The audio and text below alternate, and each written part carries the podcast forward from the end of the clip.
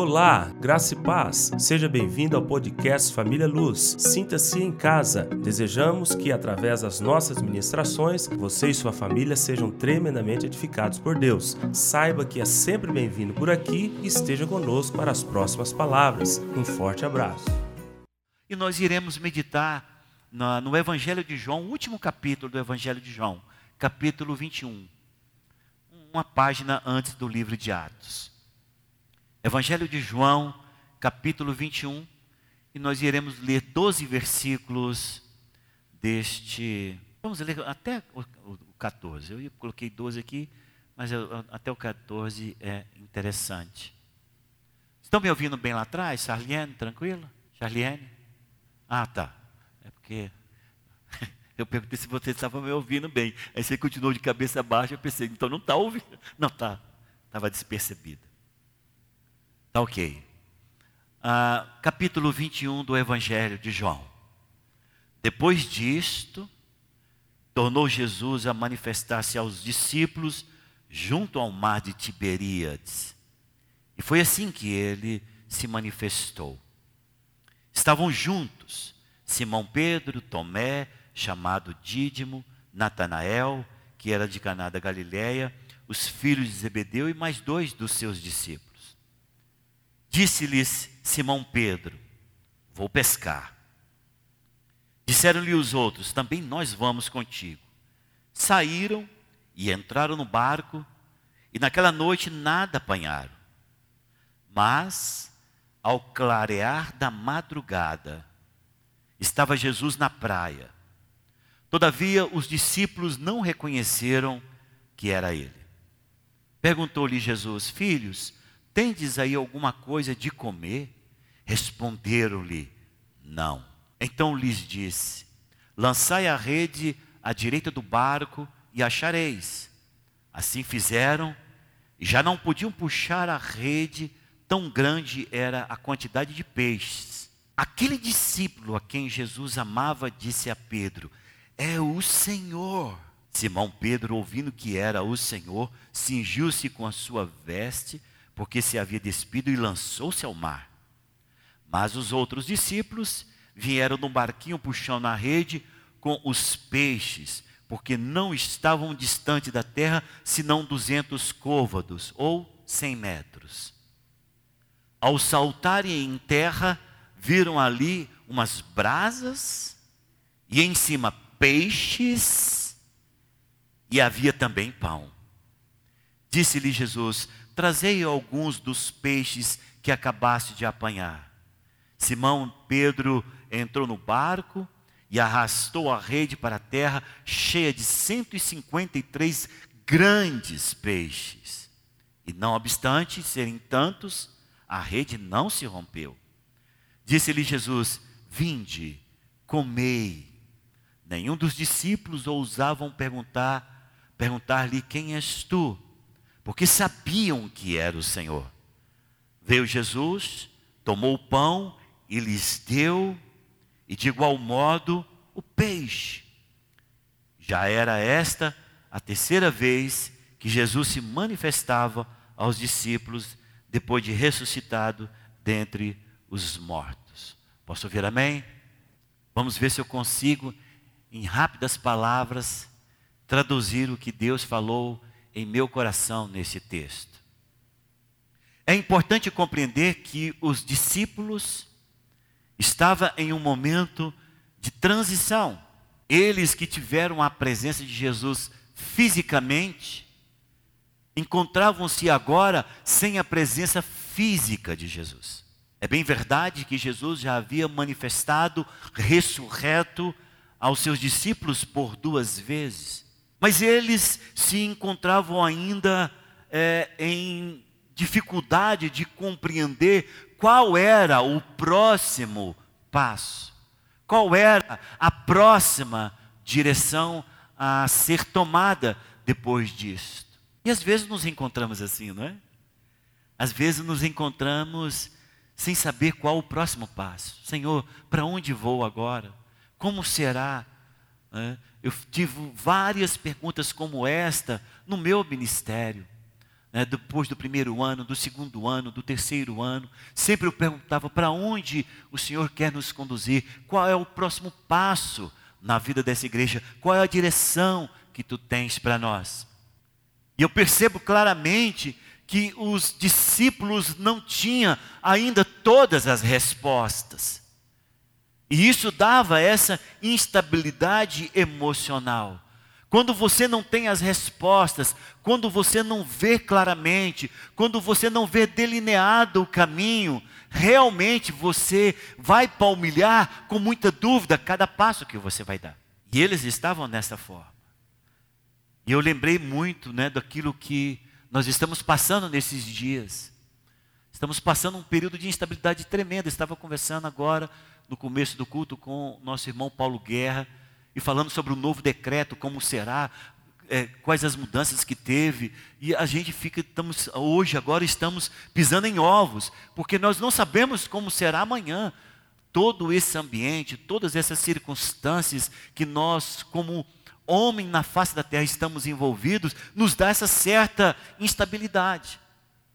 Eu imagino que os discípulos estavam passando por isso. E é interessante porque no meio dessa instabilidade, Pedro decide ir pescar. Nada contra. Nós não sabemos porque Pedro decidiu ir pescar. Talvez ele decidiu ir pescar para tirar as tensões do momento. Era aquilo que afinal ele faz, fez a vida inteira. Era aquilo que era o seu negócio. Pedro tanto quanto os seus companheiros de barco que estavam nesta empreitada, são pessoas da área de peixes. O negócio deles era peixe. Pescavam, vendiam, é, é, vendia para supermercados, vendiam para as pessoas que buscavam frescos na, ali na própria praia. Era o negócio deles. Eu não sei se era por conta de aliviar o estresse, não sei se foi por conta de não saber o que fazer e, e escolher o caminho mais fácil, aquilo que eu era treinado para fazer, ou se ele fez aquilo mesmo até para desafiar a Deus. Cadê? Não sei o que fazer, então eu vou fazer o que eu acho.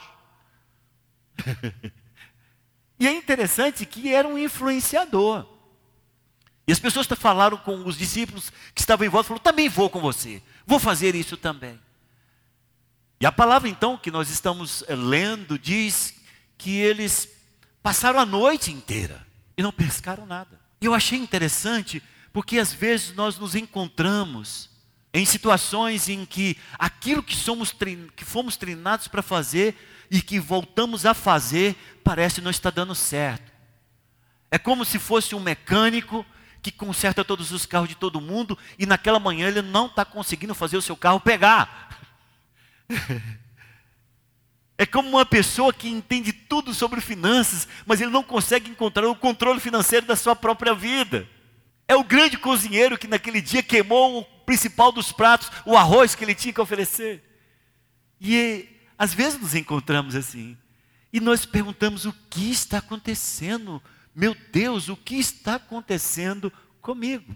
Porque é importante vocês compreenderem que Jesus foi ter com eles, diz, ao romper do sol, na madrugada, no clarear do dia. Mas Jesus já viera ter com eles de madrugada andando por sobre as águas. O Senhor já tinha manifestado com eles, eles fechados em uma porta guardada e escura, ou escura, secreta, o Senhor já tinha se manifestado de todas as formas. A pergunta que eu faço aqui para todos nós, e ela é somente uma pergunta retórica, é: por que, que Jesus não foi com eles lá no momento da dificuldade? Por que, que Jesus não foi no momento em que ele jogava a rede para lá, jogava a rede para cá e nada pegava? E você percebe claramente que havia peixe no mar. Aqueles homens sabiam onde tinha peixe. Aqueles homens conheciam as leituras das águas. Aqueles homens eram experientes e eles não pegaram. Eu digo para vocês que soberanamente Deus redirecionou aqueles peixes para não cair naquela rede naquela noite. E você pergunta: por que, pastor?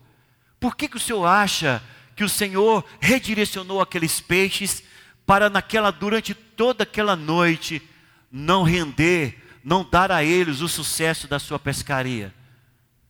Porque a última vez que você vê esses homens pescando, citado na Bíblia, é quando o Senhor os chama para saírem de pescar peixe para serem pescadores de homens. A última vez que você vê esses homens entrando no mar para pescar, e eles estavam realmente pescando, e houve milagres da parte de Jesus na vida destes homens nas pescarias, foi quando o Senhor falou para eles: Olha, a partir de hoje, a partir deste momento, a partir dessas circunstâncias, eu quero dizer para você, Pedro, eu quero dizer para vocês: vocês serão pescadores de homens e não de peixes. Eu sempre digo aqui na igreja, para que nós não caiamos na tentação de estar no lugar da onde o Senhor nos mandou sair. Vou repetir. Eu sempre digo para essa igreja para nós termos um cuidado muito grande para não permanecermos no lugar da onde o Senhor nos mandou sair. Eu sempre digo para essa igreja: não procrastine, não deixe para amanhã aquilo que o Senhor te mandou fazer hoje. Eu sempre digo para essa igreja: nunca esteja no lugar para onde Deus não te mandou, porque todas as respostas destas expressões que eu falo agora, por último, ela vai reduzir, sabe o quê? Vai reduzir, se você teima, se você age de maneira própria, se você toma suas próprias decisões, não importando em que circunstâncias você enfrenta mentalmente, você vai ter frustração, você vai ter decepção você vai encontrar resistência, você vai encontrar tristeza, você vai se deparar completamente exa exasperado diante da circunstância e às vezes até perguntando para Deus: por que, que o Senhor está fazendo isso comigo?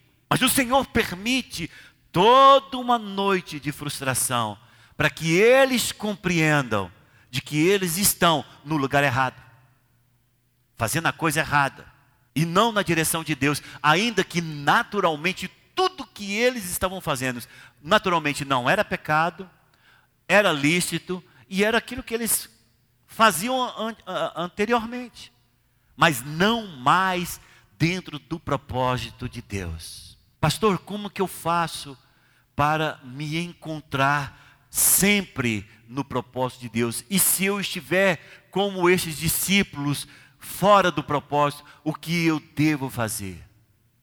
E a gente vê claramente nesse encontro de Jesus.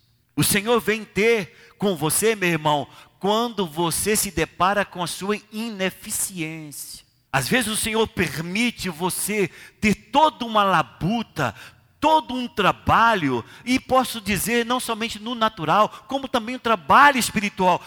O Senhor permite você se jogar, se matar, perder o fôlego, para que você compreenda que Ele não te mandou fazer aquilo, para que você compreenda que você saiu do propósito, e para que você compreenda de que é Ele que tem que efetuar em você tanto o querer quanto o realizar. Quando você descobre o fato de você conhecer bem, ou ser inteligente, uma pessoa muito inteligente, não é suficiente para fazer as coisas mais básicas do reino de Deus, você então descobre que você precisa declarar para você, para o seu coração, para a sua mente, de que você tem a dependência total e completa do Senhor Jesus. Foi isso que aquela, aquela noite fez. Não bastava conhecer sobre pesca, não pescaram.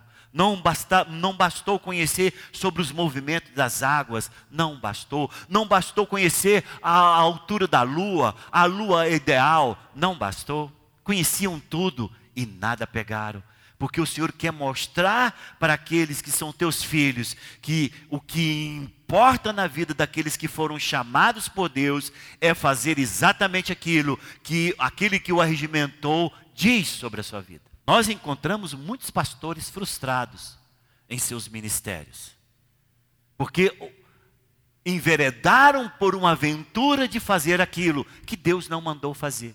Nós encontramos várias pessoas frustradas dentro da igreja. Por quê? Porque entusiasmadas pelas circunstâncias ousaram fazer aquilo que Deus não chamou para fazer. A nossa entrega ao Senhor, ela é voluntária, ela é espontânea e advém de uma deliberação no nosso coração. É a salvação pela graça. Mas o serviço na casa de Deus não existe voluntários. O serviço na casa de Deus existe chamados. Pastor, mas eu fui voluntário aqui. Sim, quando nós chamamos você para ser voluntário em uma área, você vem por uma convicção de que Deus está falando para você que essa é a sua oportunidade. É um chamado. E quando Deus chama, Deus habilita. E quando Deus habilita, a pessoa tem sucesso. E quando a pessoa tem sucesso, ela se fica, ela se torna motivada. E quando ela se torna motivada, as pessoas ao redor passam então a usufruir desta influência. Aqueles homens batalharam a noite inteira, mas ao raiar do dia ouviram uma voz: Filhos, tem alguma coisa aí para comer? E você fala, pastor, por que o senhor acha que eles se frustraram? Por que, que você, o senhor acha que eles estavam, perdeu toda a paciência com aquela circunstância? Por que o senhor acha que eles chegaram ao fim das suas é, habilidades? É pela resposta. É um não seco. É um não somente não. É um não sem explicação. É um não sem é, dar à pessoa que está recebendo o não o porquê. Não, porquê, né? Porque nós somos assim, né? Você faz isso, Paulo, não, porque não. É, gente, é automático. Paulo, por que você não foi lá? Não, eu não fui lá porque. É, é, é complemento da resposta. Não tem isso aqui nesse texto. O texto aqui, a resposta que aqueles homens dão para o Senhor Jesus, ela é seca, é até, podemos dizer até grosseira. Porque até este momento eles não tinham reconhecido quem era aquele. O Senhor não se deu a conhecer. O Senhor não foi ter com eles. O Senhor não se deu a conhecer. E foi um grito da praia de um, uma pessoa qualquer para aqueles homens. Quando o Senhor faz perguntas para você, quando vem perguntas no, seu interior, não é que o Senhor quer saber a sua resposta. Preste atenção, irmão. Quando o Senhor faz perguntas, usando um pastor, usando um discipulador, usando a Bíblia, usando quem está falando no rádio, usando qualquer circunstância, quando o Senhor faz uma pergunta para você e não importa, não importa o meio que Ele usa para fazer essa pergunta, não é que Ele quer saber sua resposta, porque Ele já tem a sua resposta. Ele é Deus. Mas Ele quer que você ouça a sua resposta. Ele quer que você veja o que está no seu coração. O Senhor sabia daquela resposta. E a palavra nos diz que o Senhor então disse para eles: lance essa rede aí do lado direito. Irmãos, a distância de um barco, por mais grande que fosse, não era um, um não era um navio, não era um, um, um grande barco, era um pequeno barco de pesca. Nós sabemos que não é o local em que aquela rede foi jogada, porque da direita para a esquerda a distância talvez seja de até no máximo dois metros. Os peixes estavam lá, mas agora havia uma ordem da parte de Deus. Agora havia uma direção da parte de Deus. Agora havia uma intervenção naquilo que você está fazendo. Pastor, como é que eu faço para voltar ou retornar ao propósito? A primeira coisa que você tem que fazer é ouvir a voz de Deus. Esteja atento. Está frustrado? Está entristecido? Está fora de centro? Está desnorteado? Está pendular para o norte para o sul sem saber qual a posição? se sente, se sente enredado por respostas que você vê que não são plausíveis ao seu coração, atente para a voz de Jesus. Você precisa aprender a ouvir a voz de Deus. A segunda coisa importante dentro deste evento é de que a partir do momento que você consegue perceber a sua incompetência, a sua inoperância, a sua incapacidade. E debaixo dessa frustração momentânea, você ouve a voz do Senhor Jesus. A terceira coisa que se lhe impõe é obedeça às instruções. Obedeça à direção que está lhe sendo dada. Pastor, eu não tenho essa facilidade de ouvir o Senhor Jesus direto em meu coração. Deus vai usar pessoas. Deus vai usar um versículo até aleatório que você abre a Bíblia. Deus vai usar circunstâncias, porque o nosso Deus é um Deus que emite sinais para que nós possamos compreender a Sua vontade para seguirmos a sua instrução. Até essa própria resistência que você está tendo naquilo que você fluía muito bem, é uma direção, é uma palavra, é uma voz, é uma instrução. E a palavra diz que eles fizeram, eles seguiram a instrução. E quando jogaram aquela rede, eles sentiram o peso da rede. Eles sentiram que tinha pegado coisa grande. E quando eles sentiram que tinha pegado coisa grande, eles reconheceram que era o Senhor Jesus. A palavra diz que João reconhece Jesus e avisa todos. Os, todos estavam muito intertidos com aquilo. Ele diz: É o Senhor, cara. Pedro assustou, estava desnudo, veste roupa e vai no nado. Aquilo ali ele falou: Não, vou esperar vocês puxar esse negócio. Se é o Senhor, eu quero ir ter com ele. Coisa tremenda. Tem alguns que obedecem com mais força. Outros já vão um pouco mais devagar, na cadência do momento.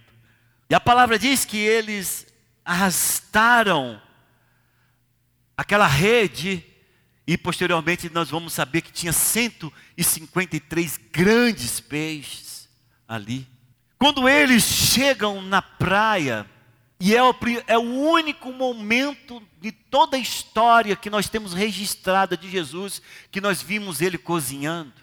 Porque sempre ele chegava, estava tudo pronto, preparado para ele. Mas aqui não, quem preparou esse café da manhã para os discípulos foi Jesus. Jesus armou a, a, a churrasqueira, estabeleceu a trempe ali, organizou tudo. Jesus tinha pão para dar, e Jesus tinha peixes. Eu até fiz muito questão de falar que é no plural. Jesus tinha peixes ali colocados. Jesus não precisava de nenhum peixe que eles tinham pegado. Pastor, Jesus cozinhava? A gente tem registro de uma, pelo menos uma única vez, que ele cozinhou. Preparou peixe, preparou pão, deve ter queimado na chapa o pão. E ele falou: gente, Traz algum dos peixes que vocês pescaram aí, para juntar com os meus. E é nisto que eu quero parar um pouquinho aqui, para falar sobre entrega a Deus. Vocês que estão aqui presentes, eu falo sem sombra de dúvida, não tenho medo de nenhuma confrontação após esse culto, de que tudo que vocês têm e tudo que vocês hoje têm e irão ter, vem do Senhor Jesus. O Senhor não te pede nada que Ele não tenha te dado. Preste atenção, abra os seus olhos para ouvir isso. O Senhor não te pede nada de que Ele já não tenha te dado com abundância. Ele não precisa dos seus peixes porque os deles já estava pronto e servia a todos. É quando nós falamos que o nosso Deus não precisa do nosso dinheiro porque Ele é o dono do ouro e da prata. Mas ele pede, traz alguns peixes. Ele pede porque foi ele que deu. Ele pede porque foi por uma intervenção sobrenatural que eles puxaram aqueles 153 grandes peixes. E então o Senhor pede. Eu quero perguntar para todos que estão aqui: o Senhor tem sido injusto com você de pedir aquilo que Ele não tenha te dado? Eu desconheço essa atitude da parte de Deus não existe nenhum histórico disso. Tudo que Deus te pede é aquilo que Ele já tem te dado. O Senhor não te pede para te empobrecer, Ele pede para te abençoar. Quando você contribui com os seus dízimos, suas primícias, suas ofertas, quando você cumpre, cumpre o seu voto, quando você se compromete com um projeto desse e vai até o fim, Ele não está pedindo isso para te empobrecer. Ele está te dando a oportunidade de ter crédito junto a Ele, para quando você precisar, Ele ser aquele que te dá a direção de onde você vai buscar os seus 153 grandes peixes. Porque o nosso Deus não é injusto. Ele não vai pedir algo que você não tem. Ele não vai te pedir nenhuma atuação de algo que ele já não tinha dado, dado, a você as habilitações corretas. Porque o nosso Deus, esse Deus, ele é coerente com aquilo que ele é. Ele é Deus. Qual a resistência que você tem de ser fiel ao Senhor? Ou você acha que é a tua força que tem te dado isso que você tem? Ou você acha que é só, foi as suas habilitações, foi a sua expertise, que deu a você tudo que você tem. Não se engane. Não deixa o diabo te enganar com esta falácia. Tudo que você tem, tudo que você é e tudo que você terá virá das mãos desse Deus que você serve no seu coração. Essa é a pura verdade, irmãos. Tem 33 anos que eu falo isso para todos aqueles que me ouvem e nunca fui frustrado de alguém falar: olha, aconteceu algo que contrapõe esta palavra. Não tem. Na história do cristianismo não tem. O Senhor pede os peixes, mas ele já tem um banquete pronto. O Senhor te pede para trazer alguma coisa ao altar dele, mas ele já tem tudo pronto para você. Ele quer somente que você nem coma dos peixes que você está dando, mas dos peixes que ele já preparou para você. Compreenda a sua inoperância, aprenda a ouvir a voz de Deus, siga as instruções, dá o que te pede. E a palavra diz que eles chegam, eles chegam então, ali está o pão e os peixes, e todos recebem o convite. Vinde e comei. E a palavra diz que dos peixes que o Senhor tinha preparado, ele distribui o peixe e ele parte o pão. Eu não entendo porque pessoas dessa igreja deixam de tomar a ceia do Senhor. Eu não consigo compreender como uma pessoa deixa de compartilhar desse momento de profunda intimidade com Jesus. Esta manhã o Senhor está falando para você: vinde e comei. Nessa manhã o Senhor está dizendo para você: vinde e comei do que eu te dou. Eu compartilho com você daquilo que minhas próprias mãos prepararam para você. E esta palavra dita a esses discípulos, ela ecoa no decurso dos séculos e nos alcança nessa manhã. O Senhor te chama para compartilhar do pão que Ele mesmo preparou para você. Você fala, pastor, mas eu estou comendo um pão e um vinho. Não, irmão, você está comendo o corpo e o sangue de Jesus. É diferente. É um simbolismo muito forte que representa a presença do Senhor entrando para dentro de você e fazendo parte da sua constituição, não somente física, como também espiritual. Então, nessa manhã, eu quero conclamar vocês a duas coisas importantes. Faça conforme as instruções que todos nós temos recebidos. Entreguemos a Ele o que Ele nos pede e comunguemos com Ele do pão que Ele mesmo preparou para nós. E aí sim, irmãos, nós vamos estar debaixo do propósito real de Jesus para as nossas vidas. Quantos entenderam a mensagem? Diz amém.